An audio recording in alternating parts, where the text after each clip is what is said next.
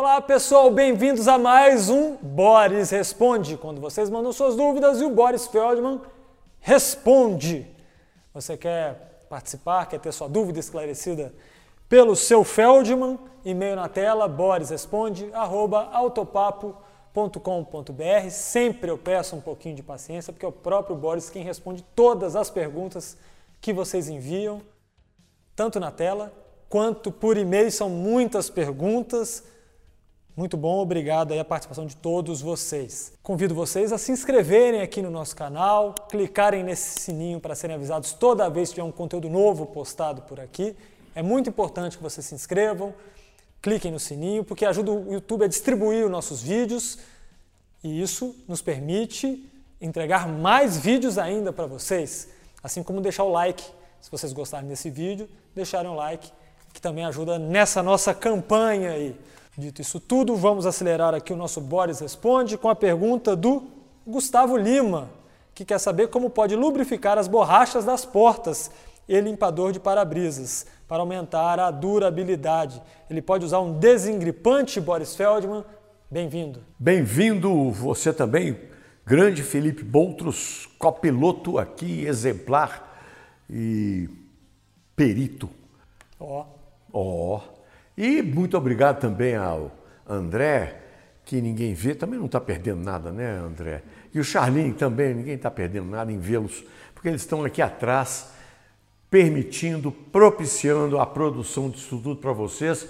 E sem mais delongas, como diz o nosso copiloto Felipe Boutros, vamos responder agradecendo a presença de todos vocês também, agradecendo aos que mandaram as perguntas. Saiba que a gente responde a todas elas com muito prazer, a gente fica feliz de estar contribuindo, de estar ajudando quem nos acompanha a resolver esses probleminhas básicos, às vezes nem tão básicos assim, mas que o dono do automóvel, o motorista, muitas vezes se sente desamparado, principalmente porque ele costuma ser vítima de uma picaretagem sem tamanho cuide em si mesmo, tá? E isso tem a venda aí, não tem? Não? Ah, gostaram? Bela camisa, hein, Fernandinho? E nem eu tenho. Onde é que você arrumou isso? Ah, tá na loja do Autopapo, link aqui no próprio YouTube. Tem, sim, essa camiseta, outras estampas super legais, casaco de moletom, e tem muita coisa legal, vai lá. Muito bem. Chega de enrolação, vamos responder a quem? Gustavo Lima. Gustavo Lima quer saber se deve lubrificar a borracha. Não. Não deve, não.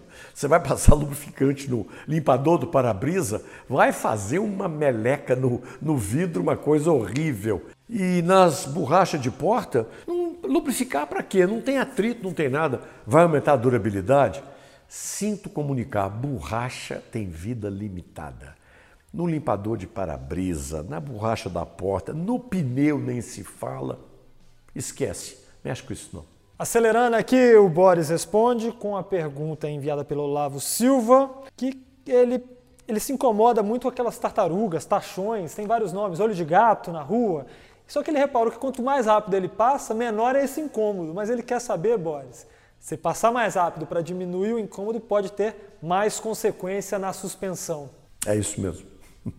Aliás, tachões, tachinhos, taxados, é tudo proibido pelo Código de trânsito, tá legal? Não pode não. Tartaruguinha, não pode nada disso.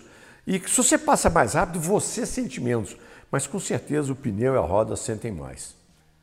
Mercado aí de usados está em alta, está disputado, mas ao mesmo tempo vira um campo fértil para as picaretagens. Então fuja delas com a nossa parceira Olho no Carro, parceira do Autopapo, que vai te ajudar a comprar um carro com histórico Perfeito. E como assim? Você vai com a placa desse seminovo que você está pensando em comprar, vai no site da Olho no Carro, coloca a placa vai ter o histórico completo desse automóvel, indício de leilão, indício de sinistro, se tem algum impedimento jurídico, ou seja, fuja das roubadas. E se você nos acompanha aqui, já é inscrito do nosso canal, vou deixar um presentão, desconto de 25%, link na descrição, já com esse cupom de desconto inserido, vai lá, clica, vai na olho no carro, mas é limitado. Então, se você bobeou, perdeu, tá vendo aqui o Boris responde muito tarde, tem outro link com desconto de 15%, um baita prêmio de consolação. Vou acelerar aqui o Boris responde. continuar aqui com a dúvida, Boris, do Renato Souza, e a dúvida dele é sobre capa automotiva. Ele falou que o carro dele fica exposto ao tempo, então ele comprou uma dessas proteções e veio com forro de TNT na parte central, e ela é toda impermeável. Aí ele viu muita opinião na internet, muita coisa divergente, então ele quer saber a sua opinião sobre capa automotiva. Vale a pena? Difícil saber, porque é controverso mesmo esse assunto, porque você põe a capa totalmente impermeável. Ela vai proteger o carro da chuva, do sol, do vento, da poeira, mas por ser impermeável, ela faz um certo invólucro, como se fosse uma cápsula, que pode gerar o quê? Umidade. Essa umidade pode prejudicar a pintura. Então, existem algumas muito ventiladas para evitar essa umidade. Ou então põe a capa, mas desde que de tempos em tempos, de alguns dias, você tira essa capa, limpa, ventila, porque senão o tiro pode sair pela culatra.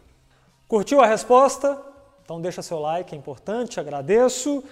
E, ô Boris, o Luigi de Oliveira é uma pessoa preocupada com a segurança, isso é coisa rara no Brasil, um consumidor preocupado com a segurança automotiva e ele quer saber se é possível instalar o controle de estabilidade em um carro que não vem de fábrica equipado com ele. Ô Luigi, eu acho, sabe Felipe, lamentável, porque é tão difícil ter alguém aqui no Brasil preocupado com segurança, porque o que a gente percebe, infelizmente, é o seguinte: maioria dos brasileiros, eu assino embaixo.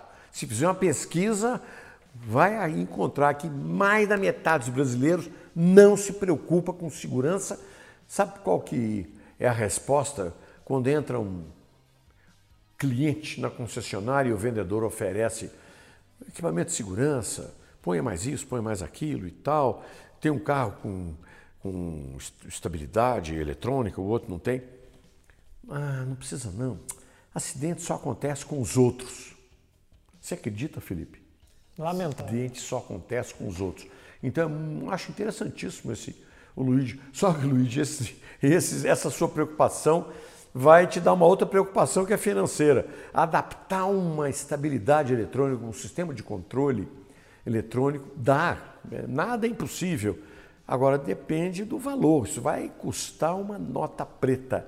Isso é, é, implica em sensores que se comunicam com a central eletrônica, é, tem que perceber que o carro está deslizando, está derrapando, que uma roda está virando mais que a outra. É um, um sistema muito complexo. Então, não recomendo. Infelizmente. Infelizmente. Mas está, muitos carros nacionais já estão vindo equipados com controle de estabilidade, então Sim. acho que a maioria, eu diria, já tem essa opção. É, mas os modelos mais baratos de entrada, a gente SUV alto é o que mais precisa do controle de estabilidade. E esses SUVs de entrada, que você estiver comprando, checa. Até porque nós dissemos aqui, ou eu disse em algum programa aí, que em janeiro seria obrigatório o controle de estabilidade. Então aí, a partir de janeiro, todo mundo tranquilo. O governo brasileiro cedeu a poderoso lobby das uh, fábricas, das montadoras, e passou para 2024.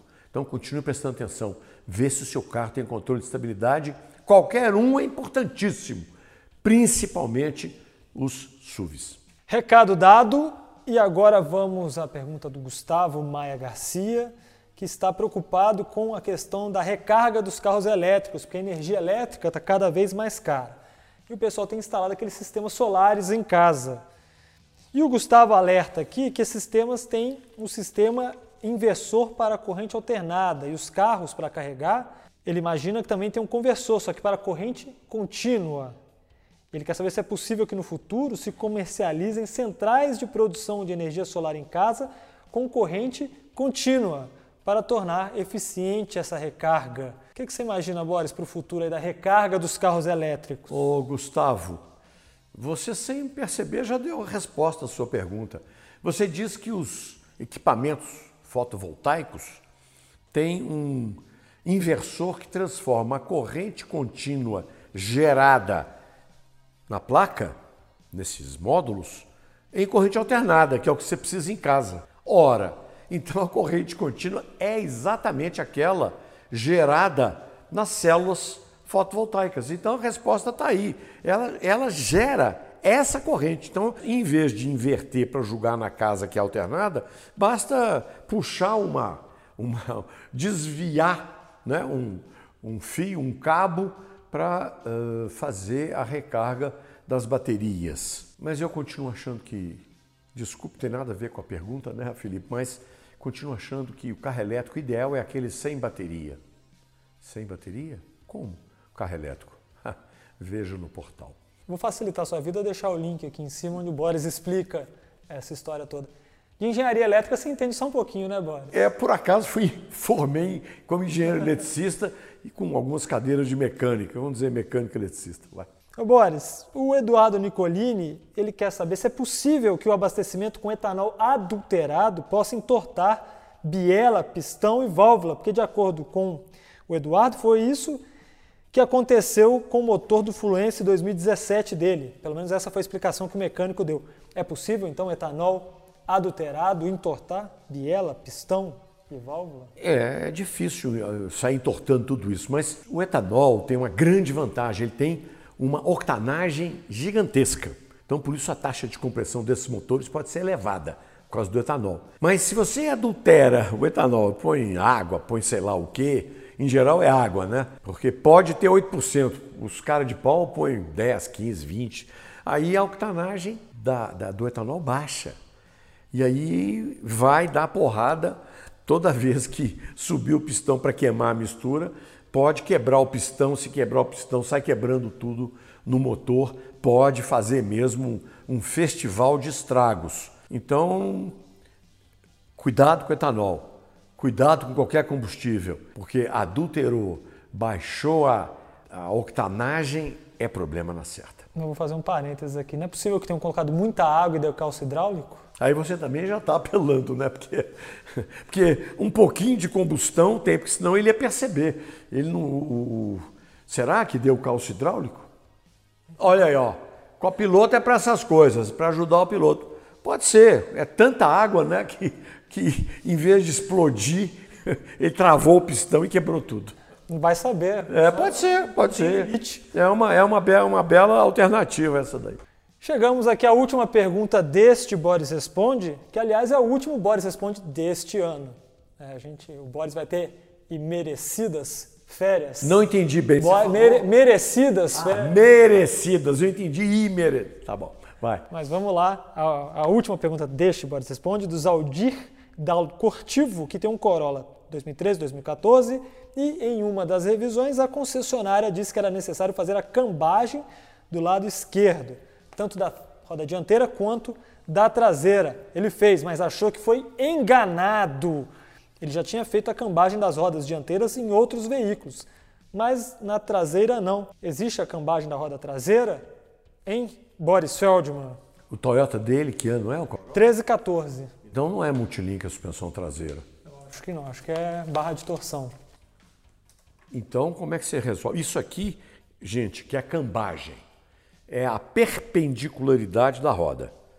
Todos os carros devem cumprir os parâmetros estabelecidos pela fábrica para essa perpendicularidade, que não é bem perpendicular. É um grau, meio grau, pode estar tá, pode tá desviado. Então a concessionária disse: olha, sua roda X está com o ângulo errado, tem que resolver. Agora, as rodas traseiras, quando o carro é multilink, tem que fazer o alinhamento e a cambagem das rodas traseiras. Esse carro é eixo de torção.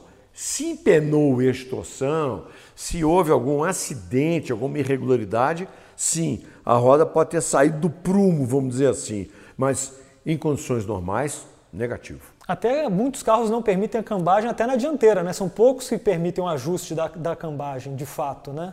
É, é, no passado todos te permitiam fazer essa cambagem. Hoje, quando a oficina fala que vai fazer a cambagem, é melhor trocar tudo, porque não tem mais ajuste de cambagem.